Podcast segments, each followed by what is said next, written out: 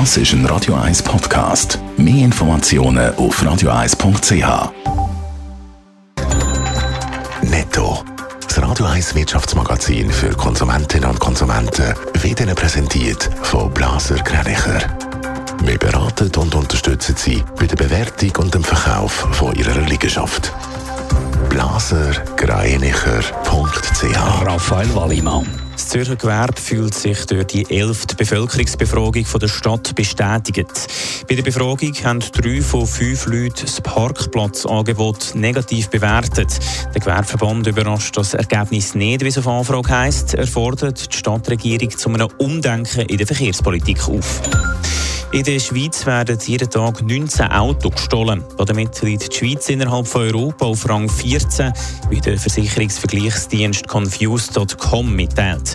Pro 100.000 Einwohner werden in der Schweiz jährlich 85 Autos gestohlen. Auf Rang 1 liegt Italien mit 276 Diebstahl pro 100.000 Einwohner.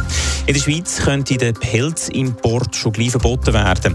Der Nationalrat hat gestern einen SP-Vorstoß deutlich angenommen und verlangt, dass Pelzprodukte, die tierquälerisch erzeugt worden sind, nicht mehr importiert werden Als nächstes muss der Ständerat entscheiden.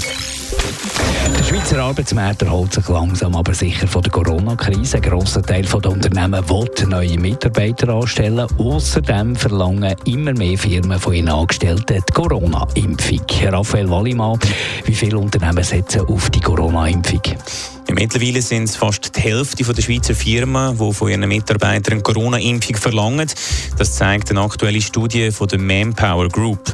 Ein mehr als 20 Prozent der Arbeitgeber verlangen den Nachweis von einer doppelten Impfung für einen Teil oder alle Mitarbeiter. 15 Prozent schreiben die Impfung vor und verlangen das Zertifikat.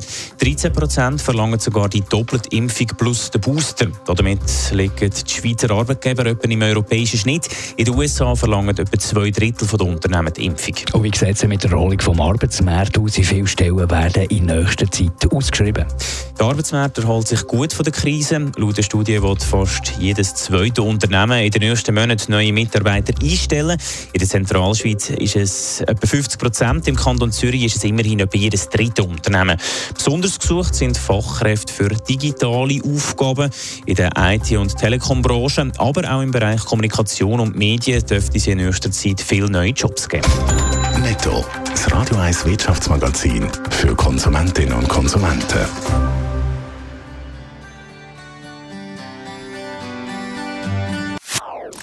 Das ist ein Radio 1 Podcast. Mehr Informationen auf radio1.ch.